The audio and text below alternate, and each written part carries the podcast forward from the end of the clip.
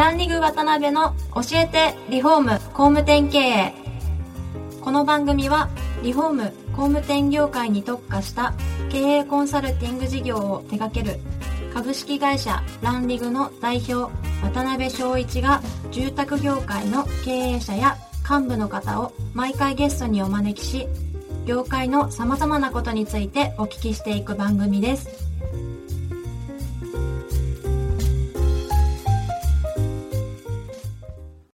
皆さんこんにちは。さあ今週も始まりました。ランリグ渡辺の教えてリフォーム工務店経営。第91回目をお送りします。司会進行の志村玲美です。パーソナリティの渡辺翔一です、渡辺さん今週もよろしくお願いします、よろしくお願いします。えー野社長今日もよろしくお願いします。どうぞよろしくお願いいたします。前回もいろいろ興味深いお話をお聞きできたんですが今回は介護リフォームを本格的にまあ立ち上げようって思った時にどういうふうなマーケティングのやり方を現状遠藤さんがされていらっしゃるのかっていうところをお聞きできたらなと思うんですけどそれこそピンポンピンポンってね一件ずつ回っていくなんて非効率だと思うんでそのあたりって担任の時って一番初めにやるべきこととかってどんなところになるんですかね？はい。はい。そうですね。あの、もう本当に、エンドのお客さんに直接行くっていうのは、まあ、はい。最初からしなかったんですけども、最初の介護業界の仕組みが分かってなかったんですけどもただ、その、紹介でこう、仕事が回ってるっていうのは非常になんとなく分かってきたのあで業、界的にですか？業界的にですね。ですんで、介護業界の業種にですね、に片っ端からアプローチをかけて、どこが一番マッチングするのかなというところを、こう、調査しながらやったという感じですかね。で今では本当に全国にそれこそ、もうすごいパイプができましたんで、はいはいはいははい。もうそこら中のですね、はい。えっと、もうご紹介いただけるような仕組みができてきましたので、うん。それはあれなんですか？地域ごとによって全然アプローチする先っていうのは変わってくるんですか？大体一緒ですね。あ一緒はい、もう一緒ですね。例えば具体的にどういったところもあるんですか？えっと、それこそ、まあ、ケアマネージャーさんであったりとか、はあの、レンタル事業者さんであったりとか、はい。あ介護のレンタル。そうですね。なるほどね、はいへえまあそういう形で今年で何年目ですか？遠藤社長のとえっと、今年9年目です9ね。はい。ネットワークもね順調に社数伸びられてらっしゃると思うんですけど、はい。実際その立ち上げられている FC のえー概要みたいなところって教えていただいていいですかね？あそうですね、はい。あのもうその実際8年間ですね、介護リフォーム専門にしてきたので、はい。やっぱりノウハウがですね、まあ、もちろんたくさんあるんですそこだけをやってきたんですね。そこだけですよね。ですね。ですので実際にまあマニュアルがもちろんあります。はいはいはい。で弊社もそのフランチャイズの本部としても、あの行っておりますので、はいあと実実際にそのマニュアルがあったり、実技研修があったり、はい。あのもう本当にそれこそ高齢者体験もですね、して、まあ、僕らはまだまだそれこそ40代ですから、あのまあ、介介護を受ける方ではないんですけども、なんで介護でこれがリフォームがこれが必要なのかってわからないんですね。なるほどね。そういうとこも実際に経験してもらったりとか、それも研修も家丸ごと1軒使ってですね、やっています。はい。ね実際そういうフォローをしながらあとはあれですよねそのプレゼンとか図面とか見積もりとかそういうのって全然一切分かんないわけじゃないですか、はい。本部としてどういうサポートをされるんですか、はい、えっと、そうですね、あのー基本的に本部で一括で見積もりと図面を作るんですね、統一で作ります。はい。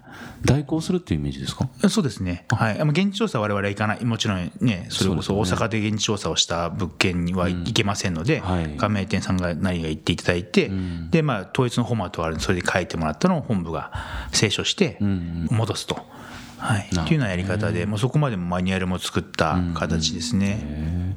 会員さんってどういう属性の会員さんが多いんですか？今。工務店さんとかリフォーム会社さんがやっぱ多いんですか？そういうあの一般的にそうに言われるんですけども、はいはいあのもちろん工務店さんもいらっしゃるんですけど、今一番ですねそれこそ今結果を出しているところが、はいえー実はファイナンシャルプランナーので独立した方が、はあのまあ、うちになんで入ったかっていうと、まあ、そのご高齢の方の、そまあ、相続とかね、その辺が今後のまあ顧客になってくるだろうっていうところで入ってもらったんですけどもそしたら実はそこでこうフィットして、はい。でもちろん建築も介護も両方とも経験してない方なんですけどもすでにもう2店舗出してもらったりとか。そうなんですね、はい。実際その介護リフォームをスタートしようと思った時に体制的に例えば何人ぐらいでこう立ち上げていけるものなんですか？基本一人で可能ですね。あそうなんですか、はい。そしたら工務店さんの本当担当者一人立ててそうですね。やっていけば立ち上げそうですねっていうことなんはい、例えば工務店さんの一個の事業としてはい。行ってもらってる方もいらっしゃいますんで、で今急成長しているのが実際そのリフォーム屋さんなんですけど、でも店舗リフォームですね、店舗リフォームをしている方が今急成長でで今伸びていっている感じですかね。なるほどね、だからもう工事力ありますんで、あとノウハウもありますから、確かに確かに、はい。うん。どちらかでちょっとお見受けしたんですけど工務店さんとかリフォーム会社さんが介護リフォームっていうのを本格的に立ち上げようってするときに結構難しいポイントというか意識変えていかなきゃいけないポイントがあるってどこかでお見受けしたんですけど、はいはい。具体的にどんなところになるんですかねそのそうですね、あのもう最初にですねそこを壊さなきゃいけないんですけども、はい。工務店さんも建設業、僕も建設業にいたので分かるんですけども、建設業の感覚で、はい。僕らがやってるのは、実はその介護業界で仕事をしているので、介護業に参入してくると、基本的には、あのまあ、外から来る人を受け入れない体制がどうしてもあるんですね。ですんで、まああのまあ、介護業界の中で仕事が比比較的回っちゃってるので、はいはいはい。その中であのじゃあ工務店さん来た来たなとなると、まあ、いろんなものを売られちゃうというか、本当は介護でここだけが必要なのに、はい。あのそれ以外の逆な提案が入ってしまうと、紹介者側とかはちょっと待ってくれよと。いうところがどうしてもあるんです。もう確かにそのリフォームする家ですから、見たらいろんなところやってあげたいのはある分かるんですけども、そこを一回ですねぐっとこらえて、えー、とまずは介護で何が必要なのかなっていうのを提案していかないといけないと。なるほどね。はい、でそこがなかなかできないんでしょうね。思わずああここも直してあげたいなみたいな。そういうことですよね、はい。ですけど実際そのうまくいかれてるリフォーム会社さんとかもそこを入り口にして長いお付き合いを一人のお客さんとっていうのはい。そうですね。ができてきてるんですよね。そうですね。やっぱり玄関またがさせていただきますので、はいはいはい、はい、なるほどね。実際あれなんですか？その介護リフォームをこう専門にやられてるネットワークであったり会社さんって実際増えてきてるんですか？まあ、周りにはあんまりいないなというのは感じるんですけども、はい。やはりどうしても、まあ、大手はまずややりたがらないというか、僕もその大手さんといろいろ話させてもらいますけど、まあ、やらないよと、はい。単価10万円以下で、そんな書類めんどくさくてはい、よくやってるなっていうのを言われて、以前はまあ、ある某商工会議所の回答にも、はい。これは面白いねと。絶対必要だよってこう評価してもらったことあるんですね。うんうんただ僕はその時言ったんですけど、最初僕がビジネス立ち上げた時に誰もそれ言ってくれませんでしたと。なるほどね、っていうぐらいやっぱりなかなかこう、今既存でやってる人たちはこう参入したがらない、まあ、ししてみても結局すぐ撤退していっちゃうというか、うんうんうんうんっていうのがあるので我々いるいるところがやははい。りそこで仕事がまた増えていくっていう感じですかね。なるほどね今現状何社ぐらい加盟されてらっしゃるんですか？その FC には。今 FC はですね24 24社。はい。あ店舗で23ですね。23 2店舗持ってるところもありますなるほどなるほど、はい。まあ、もちろんねあの加盟されたばっかりとかね、はい。まだまだこれからっていう会社さんも終わりやと思うんですけど、はい。もう大成功されてる会社と少しまああのこれからやなっていう会社さんのはい。違いってどんなところになってくるんですかね、そうですね、はい。違いで言うと先ほどお話しさせてもらった、はい。介護業界が信頼を得る動きをができれば、あのまあ、誰がやってもできると思うんですね。なるほどなるほど、はい、そこがあの、まあ、例えば建築目線があったりとか、はいはい。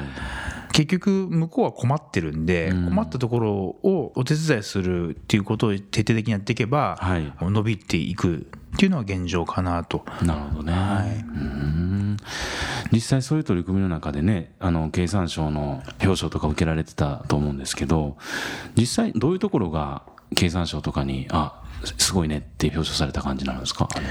そうですね、僕もちょっといい。ろんな賞はいただいてはいるんですけども、はいはい。今回はちょっと実績もあったのかなと、今まではビジネスモデルとかビジネスプランで、あのまあ賞をいただいたりしたんですけども、どあのやっぱり長い実績、長いって言わないですけども、実際に過去の実績であったりとか、あと、結局、行政というかですね、今、介護保険っていうのができてから、介護保険を使ったリフォームって、そんなに知られてないんですね。はいはいですんで、書類もバラバラだったりとか、結構統一化されてないところをやっぱり統一をしていったりとか、えー短くするとかですね、そういうところは企業で努力をしたりしてますので。ね。であとはあの実際、その介護リフォームをやっている FC 本部っていうのも世の中にはなくてですね。そうですよね、はい。聞いたことないですもんね、はい、でそういうところで、まあ、僕らも常にこういろんな勉強しながらですね、はい。どれが合ってるのかなと思いながらですねやってるんですね。先に走ってる人はいなくてですね、はい、なるほどね。フロンティアっていうことですね。へー。そしたらそろそろ3回目も、はいはい。次回も遠藤社長にはゲストでお越しいただきますのでまた詳しくお伺いしたいと思います。本日はありがとうございました。どうもありがとうございました。ありがとうございました。今回もランリグ渡辺の教えてリフォーム工務店経営をお聞きいただきありがとうございました。